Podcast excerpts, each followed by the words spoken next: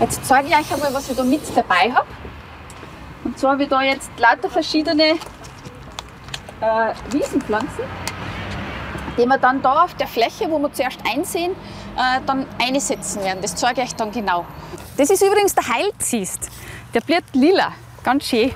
Lukas, Till, Tim und andere Kinder helfen der Landschaftsökologin Sabine Pinteritz beim Bepflanzen einer Gemeindewiese am Ortseingang von Bad Reichenhall. Da haben wir jetzt auch eine ganz spannende Pflanze.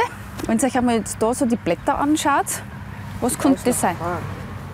Magst du auch probieren? Riechen? Ich erkenne es nicht.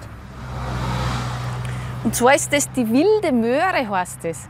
Das ist die Ursprungsform von unserer Karotte. Heilziest, wilde Möhre und viele andere Blühpflanzen wuchsen früher auf jeder Wiese und sorgten für üppige Vielfalt. Längst Vergangenheit. Wir sehen jetzt einmal da diesen Bereich ein und hoffen dann einfach, dass über die Jahre die Pflanzen, die wir da jetzt setzen, die dann aussammeln können, auch immer mehr in die Fläche gehen und dass wir dann einfach schon in drei bis fünf Jahren sehen, dass diese vielen Pflanzen, die wir da jetzt setzen, dann auch diese Wiese anreichern.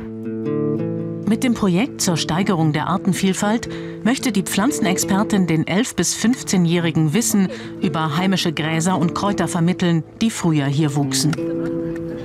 Die Wiesen im Berchtesgadener Land sind wie fast überall eintönig geworden. Sie bestehen meist nur aus etwa zehn verschiedenen Arten. Gut wäre das Zehnfache. Was halt sehr dominant in so einer Fläche ist, ist jetzt zum Beispiel im Moment dieses Jahr der Hahnenfuß. Das sieht man, das ist eben diese gelbblühende Pflanze, die wir jetzt da drinnen haben. Das ist oft ein ganz typischer Zeiger dafür, wenn eine Wiese gut gedüngt ist, also sehr nährstoffreich ist und auch oftmals gemäht wird. Das ist jetzt natürlich keine schlechte Art, aber was man immer äh, erkennt oder woran man es erkennt, dass eine Wiese artenarm ist, ist, wenn eine Art sehr dominant wird. Artenreiche Wiesen gibt es nur noch sehr wenige. Sabine Pinteritz und ihr Kollege Peter Loret haben eine entdeckt auf 800 Metern Höhe mit Blick auf den Untersberg. Hier blühen die verschiedensten Gräser und Kräuter in vielen Farben. Seit mindestens 500 Jahren, so schätzen die beiden Forscher, wird diese Wiese von Bergbauern traditionell bewirtschaftet. Das heißt, sie wird nur ein bis zweimal pro Jahr gemäht und kaum gedüngt. So konnte eine immense Artenvielfalt entstehen und bis heute überleben. Thymian.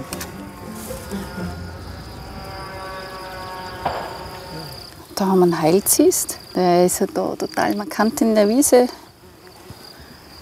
Das ist das Gallium album und das ist jetzt genau schön in der Blüte. Und da haben wir jetzt ein total nettes Grasel. Da haben wir nämlich das Zittergras. Dann haben wir da den Wiesenboxbart. Das ist der Dragobodon, heißt der. Ja, da in der Wiese finden wir gut 100 verschiedene Arten, Gräser und Kräuter. Und es ist natürlich schon sehr Besonderes, dass man da noch so viel findet. Jeden Botaniker oder jeden, jeden Blumenliebhaber geht da eigentlich das Herz auf bei so einer Wiese. Jeder Gräser- oder Kräuterart folgen etwa zehn Tierarten, also Insekten, Vögel und andere Tiere. Diese Wiese mit ihren etwa 100 Pflanzenarten beherbergt also bis zu 1000 Tierarten. Mit einem speziell dafür entwickelten Erntegerät wollen die Forscher diesen Artenreichtum bergen, um damit andere artenärmere Wiesen anzureichern. Sie bürsten die reifen Samen von den Pflanzen. Dabei befahren sie nur Teile der Wiese, damit genügend Samen übrig bleiben und die Wiese weiter wachsen kann, bis der Bauer sie mäht. Okay, mäht man hier. Machst du wieder lang? Ich dreh mich rein. Jetzt musst du begeistert sein. Schau das mal an. Ja, was? Klasse. Schön. Wahnsinn. Super. Ein einmaliges Saatgut mit seltenen Arten, die optimal an die Region angepasst sind. Die Ernte von zwei Quadratmetern reicht für das Ansehen von einem Quadratmeter neue artenreiche Wiese.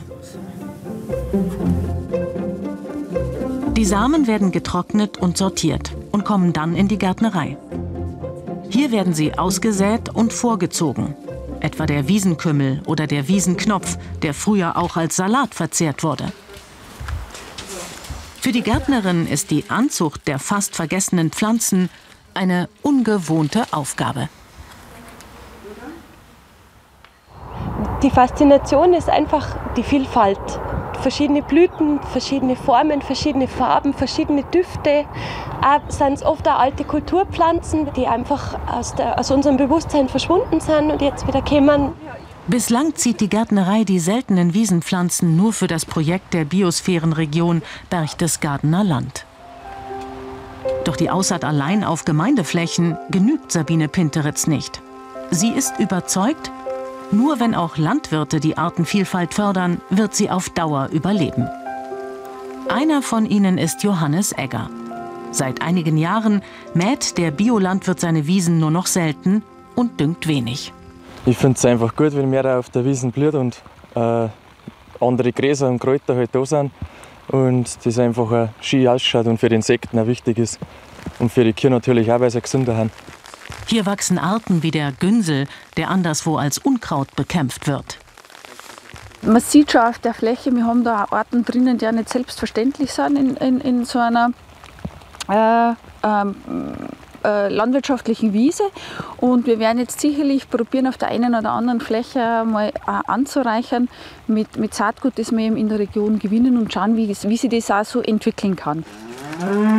Kühe sind gesünder als früher. Davon ist der Landwirt überzeugt.